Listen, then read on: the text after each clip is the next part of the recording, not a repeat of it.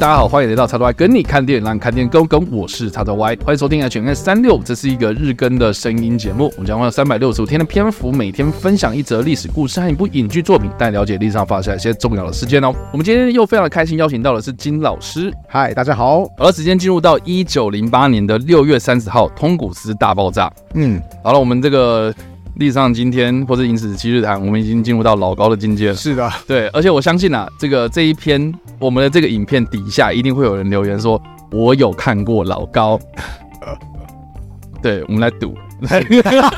那等一下，那万一别别人刻意这样不留言的话，说哎、欸，你赌错了，没关系啊，那就不要啊，对啊，没有啊。我跟你讲啊，就是我们在这边啊，我们也不要学老高，是也不要抢老高的饭碗。什么任何玄幻的东西哦，我们就避而不谈啊，因为我们是带给大家比较。这个有科学根据的，或是我们以这个电影为主的介绍，这样子，嗯嗯，对，所以我们大概就是稍微介绍一下，就是这件事情到底是发生什么事情，这样子。是。那简单来讲，就是在一九零八年六月三十号这一天的上午七点左右，在今天的俄罗斯的西伯利亚的通古斯河附近的上空发生一个巨大的爆炸，就是这么简单。对，就就就就这样子而已。啊，这因为呢，特别是特别在哪里，就是说这个爆炸呢。它威力范围很大，哦，大概影响了大概两千一百五十平方公里哦。那推测呢，它的威力大概是等同于一千个广岛原子弹这么大。那因为当时的这个地区哦，非常非常的偏僻，所以也没有太多人去理解这件事情。然后接着呢，哦，我们看到这个时间点嘛，一九零八年，再来就是什么？第一次世界大爆发是，然后。呃，那个俄罗斯他们内部又发生了，比如说内战，然后革命，所以就转变成这个苏联嘛，对不对？那这段过程，就是其实啦，哈，就是这个到苏联的国内比较稳定的时候呢，已经经过了二十年了，这样子。嗯，那这二十年当中，虽然会有一些零星的科学家的研究，但是因为第一个哦，地方实在太偏僻了；第二个就是没有影响到很多人，所以哎，好像也大家很不在意这样子。然后再来就是说，呃，因为我刚刚所提到这些大事件哦，就是让这个国内非常非常的混乱，所以有很多这种记录啦，或是有很多这样子的研究哦，零星的研究，就是在这段过程之中就有遗失掉了。直到一九二一年的这个苏联科学院的矿物学家，他们抵达到通古斯河附近的这个地区的时候呢，才开始哦，就是进行了比较有系统化的调查。那当时呢，他们就是以一个陨石撞级的名义去调查的。那为什么苏联政府他们会支持这一批科学家去研究这件事情呢？呃，蛮大一个原因就是因为陨石上的一些特殊的金属嘛，哦，他们其实是有开发价值的，对，嗯，所以他就是有去说服，就是苏联政府说，哎，我们可以组织一个科学调查团，然后去研究，然后请你给我资金啊，请给我钱，然后我去研究这件事情。所以从慢慢慢慢的开始，就是有比较多系统化、比较有组织性的去研究这件事情。我那觉得很好玩，就是刚刚谈到说陨石上面可能会有一些稀有金属嘛，对，来利用。我刚刚突然瞬间想到两部电影，就是《黑豹》以及《金刚》，什么正什么半金属啊，或者什么亚德曼金属啊，对，都是什么，都是从都都是从那个陨石上面掉下来，然后被人类然后捡去利用，然后所以所以照理来讲就是。不是黑豹嘛？应该是苏联那边的什么熊之类的，黑熊，黑熊 不是黑豹，应该是黑熊。哦，是对，然后 他们他们可以那个什么，可以制造成什么那个冬日战士啊，然后黑黑熊啊，他们就可以自自己开创一个苏联的苏联的复仇者联盟的版本 之类。啊，反正啊，就是他们就是呃开始就进行一些调查。那在接下来这十年间，就像我刚刚说的哦，就是有比较组织性、比较有系统化的去做这种科学研究。前前后后呢，苏联他们就派了三支队伍，然后进到这个区域里面哦，哦，开始就是进行研究。那但是大家有时候知道说，二十年间其实发生了很多事情，然后甚至是大自然可能已经休养生息了嘛，哦，就是树该长的也都该长长出来，然后生物然后可能哎该迁进去也迁进去了这样子，所以我觉得一定会有一点点误差，但是他们。发现的这几个东西，我觉得是大家也可以来讨论一下的。是，就说第一个，他们发现的一件事情，就是说他们排光了，感觉像是陨石坑的这些沼泽地的水之后呢，发现出的底部是有树木的残枝的。嗯，那这件事情代表什么？就是说，如果真的是陨石这样掉下来，直接砸在这些树上面的话，那这些残枝应该是不会有的啦。是对，所以就是诶、欸，有点像是是不是他们有点推翻这个。陨石撞击的假说，他们认为说这个应该不是陨石坑，然后再来呢，啊，他们再去找了一些航拍的人员去帮忙做这个空中摄影，这样子，结果发现说这些树的倾倒状态啊，是一个蝴蝶状的一个形状，嗯，在就是。倒的，所以它你知道陨石坑如果是这样一个下来的话，它应该是中间这样扩散出去的嘛？对啊，所以它的倒法其实是不是这么的规律的？但是你也知道说，二十年间其实很难讲啊，是 有些长出来的树，然后很快就倒下来，或者是什么的事后倒下来也有可能啊。对，所以我自己是觉得，呃，这个这个可能还要再详细的去看一下他们研究的成果这样子。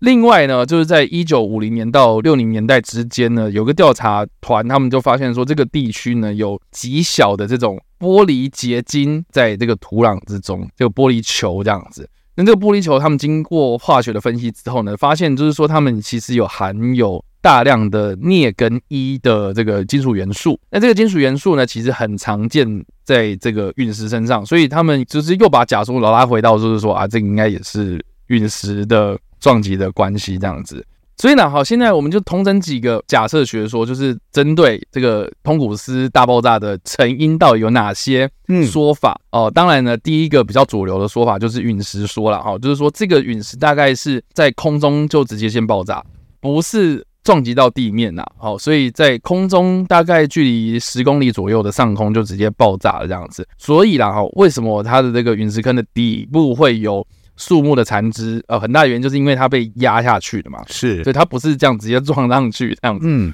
对，所以这个蛮有合理的解释啊。那陨石在空中爆炸这件事情其实也蛮常见的，对，所以这个说法其实是蛮主流的一个说法，这样。那另外呢，就是有几个比较天马行空的说法，嗯，哦，包括什么外星人啊，哦，对，反反正什么事情不能解决，就用外星人来解决，对，比如说反物质啊。就是几个科学家，疯狂科学家，然后他去做那种实验，反物质实验，对，然后什么啊，正物质碰到反物质之后，然后反生一个巨大的爆炸，呃，大家去看那个《天使与魔鬼》，就是类似这种感觉。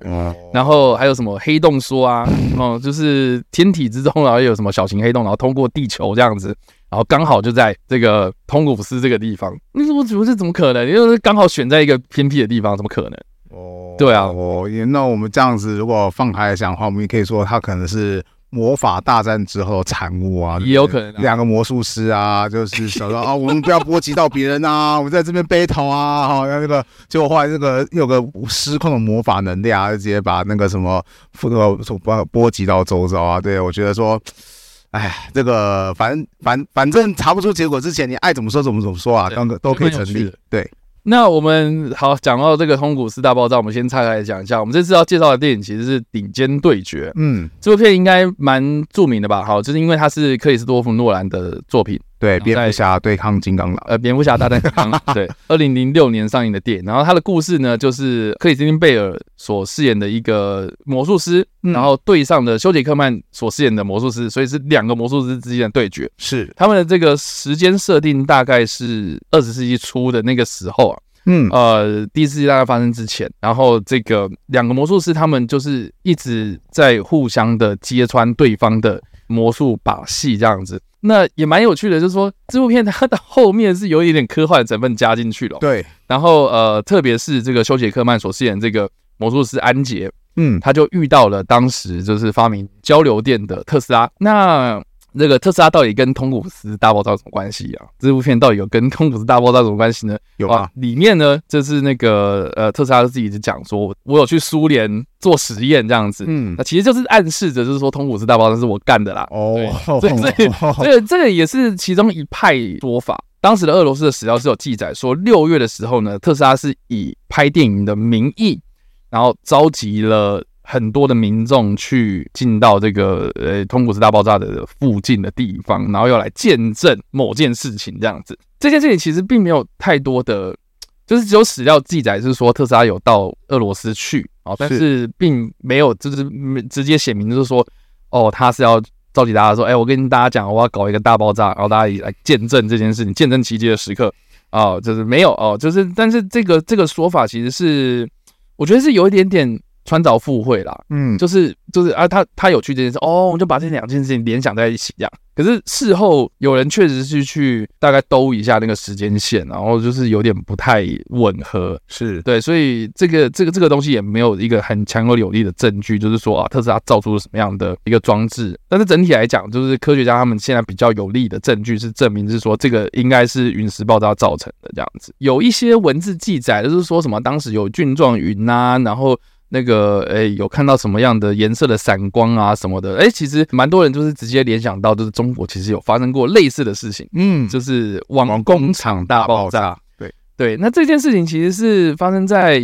西元大概一六二六年的时候，就是明朝的时候嘛。是对，我不知道金老师知不知道这件事情？我知道，我知道，这个史书上是有记载，是不是？就可是他问题是，他这个史书并不是我们那种很传统的明史啊、清史啊，它是在一个叫什么《天变底钞》对，《天变底钞》，然后那个什么。所出现的东西，那顺便来说一下吧。什么叫天变底潮？就是说，当时哦，就是呃，有时候为了要公布一些就是中央政府的一些命令嘛，有这种东西叫做底报，对，叫底报，它就是用来就是公布说，哦，现在有什么政令出现呐，哦，或是说有什么样开会记录啊，有点像是政治新闻的报纸，对，对，所以那个他们。他这么说吧，就是诶、欸，可能他当时的状态下也没有，并没有造成什么很实质性质的剧烈的影响吧，所以他并没有被收在什么明史啊这种就是非常权威性质的那个史书当中，他只有就是算是一种作为一个很片段的历史资料被存留下。哦，了解，对，里面有一些的。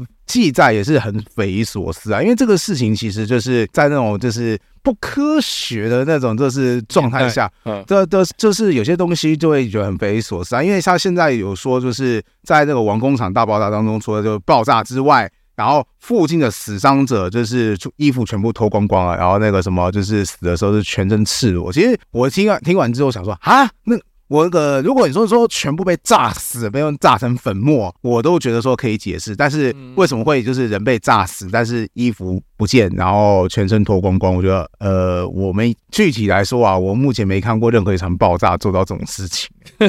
对啊，所以有的时候我自己就在怀疑说，会不会是那个？因为其实有的时候中国流传下来的史料，有时候会有这种就是夸张，然后或者是就是就是以前的人形容一些事情，他可能为了就是。更生动，所以他就要故意夸张。举个例，好，就是以前中国最想那种《三国演义》啊，打仗嘛，他会说什么啊，曹操出动八十万人马之类的。问题是不可能啊，他没有那么多的军队啊，那都是虚张声势用的啊。那他今天跟你讲，哦，那个那个爆炸，哇，那个很匪夷所思哎，那个所有的死伤者，哦，衣服都没不见哎。我觉得当时人如果硬要这么讲，然后可能记录的人员就说，哦，好啊，这个某个，我把它记下来。哦，好，我把它记下来。哦，那到了，对。啊，对，就是就是，就有点像是我们那个调查犯罪事件的案发现场嘛，一定也会问说啊，你有没有经过啊？你有什么东西啊？那可能很多目击者他们就，或者是说有参关系人，他们会说啊，我觉得怎么样啊？我看到的怎么样？添油加醋。对啊，结果后来可能事后证明说啊，根本没这回事啊，或是你的猜测可能是错的啊，对啊，所以我就觉得这个时候就很难。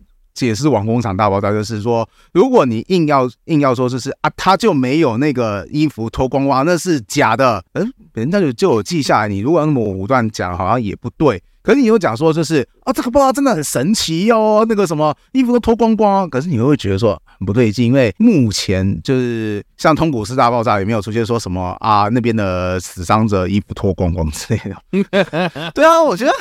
我觉得，其实当初看王工厂爆大爆炸，我先不管说什么它的规模多大，我永远的关注点就是为什么死掉的人会衣服脱光光。对，我觉得真的很神奇，你不觉得吗？真的很哦，很扯哦。王工厂大爆炸，对，就是应该应该说王工厂它是当时的那个军火库嘛，是对，就是记载是这样子，所以就是哎军军火库，哎这联想到黎巴的那个。哦，对对对对，对啊，其实我我觉得其实蛮像的啊。是，那那黎巴嫩就是很多人就看到哦，俊状云什么，我觉得那描述其实蛮吻合。嗯，所以或许是这个样子。可问题是，黎巴嫩没有人全身脱光光，对啊，我是觉得啦，我我的猜测啦，就是说那个时候的中国的服饰不是两片这样，然后绑一个带子这样。哦哦，对，我我记得是这样子。是啊是啊，就是像比较比较。呃，我只能这样讲，就是说，可能一阵强风过来，它可能就是会被吹掉嘛。我我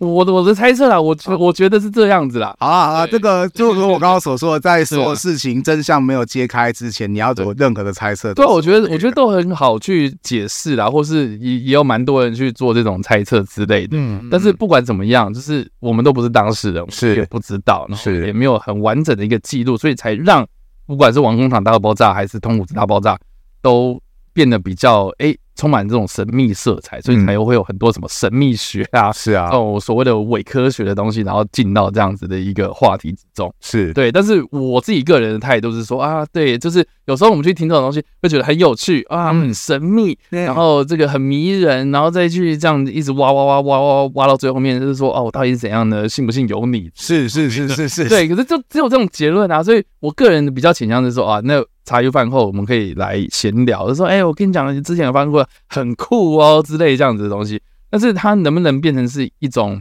科学的理论哦？我觉得那个就缺乏一些比较科学的佐证啊，这样子是。所以这个这个就就算是好了，历史上发生这件事情，但是真相是什么？嗯，不知道。嗯，这样子，嗯，所以基本上是这样喽。那我就觉得蛮有趣的，就是说有时候一些电影啊，啊，影视作品，他们会根据这种。这种比较有趣的事情，然后历史上没有解释太多的事情啊，然后我们去做一些比较穿凿附会的说辞，呃，我觉得这个也是电影有趣的地方。然后，如果因为你正好提到顶尖对决嘛，对，我当时看那个顶尖对决，我第一次看完了之后，嗯，我真的会有一种说是啊啊，就是原来结局是这个样子吗？对。啊，而且会，而且就是那个，因为一开始嘛，就是那个休杰克曼所演的角色吧。他当时要展现一个魔术的时候，嗯，他就跟观众讲说：“我今天要展现的不是魔术，而是真正的科学啊！”为什么？哦，我那时候也没很在意这句话，对。然后只要等到这个电影结束之后，就发现，看他讲的是真的科学，科学。然后，然后，然后，然后那个什么，反正那个你说这种事情不可能发生嘛？就是说说说啊，那个电影在胡胡烂，但是我觉得。现在我们不就是要尽量去那个很多人都是想要去达成，就是顶尖对决当中那个后来特斯拉他办成的那件事情。嗯，然后然后你会或或许你会说啊，特斯拉那个时代科技没有那么进步，那那倒也倒也未必啊。以前很多东西是我们现在技术反而没有办法去。复制出来的东西，嗯，比方说以前那个东罗马帝国吧，为了防御外族人在海上的攻击，他们就开发出来武器叫希腊希腊火，对，然后说什么撒在船上，然后你用水去泼它，反而会那个那个更更旺盛。这东西现在《浴火之歌》啊，对对对，这种东西现在就没有办法复制出来啊。对啊，说可是问题是问题是当时人有记就就有记载的，对啊，然后你能说就是啊，那那那你这个现实它就存在啊，只是我们现在就算好像我们的科技能力一定比东罗马时代高，可是我们就是没办法复制嘛，嗯，对，所以你说就是顶尖对决。会不会真的那个时代特斯拉他创造一些东西，然后我们其实是我们自己没有对，他另辟蹊跷，然后我们反而没有达成这个样子。我我我们那个资质努顿，对我没有，我们不要五岁或者三岁就抬头，对我们没有五岁就抬头的这个能力啊，所以这个哎，只能怪我们比较低等一点。对啊，也有可能就是某某种特殊的物理现象，就是可以把人给衣服脱光光。只是我这个文科生就是比较对啊，对，就就只能想到物理脱光光的方式。想到更科学，然后更实际上的脱光，还是说还是说当下是爆炸的时候很热，然后大家都脱光？哎、欸，我其实我有想过这个道理，对啊，有可能脱光之后，他没过多久就死掉了。对啊，然后这也是很有可能。然后但但但，然后然后衣服就被烧掉了，什么啊？有可能啊，然后被被吹走啊之类的，对啊，也也是嘛。所以我我我不知道啦，反正这个就是茶余饭后的这个闲聊的话题。是，那很多人可能会觉得说啊，你都把这些事情讲的那么无聊，这样 就这样了，谢谢。好了，以上呢就是我们这次所介绍的历史事件，以及我们所推荐的电影。不知道大家在听完这个故事之后有什么样的想法，或者你有看过这部电影呢？都欢迎在留言区留言，或在首播的时候来跟我们做互动哦。当然，如果喜欢这部影片或声音的话，也别忘了按赞、追踪我们脸书粉丝团、订阅 YouTube 频道、IG 以及各大声音平台，也别忘了在 Apple Podcast 三十八里板上留下五星好评，并且利用各大的社群平台推荐和分享我们节目，让更多人加入我们的讨论哦。以上呢就是我们今天的 H&M 365，希望你们会喜欢。我们下次再见，拜拜。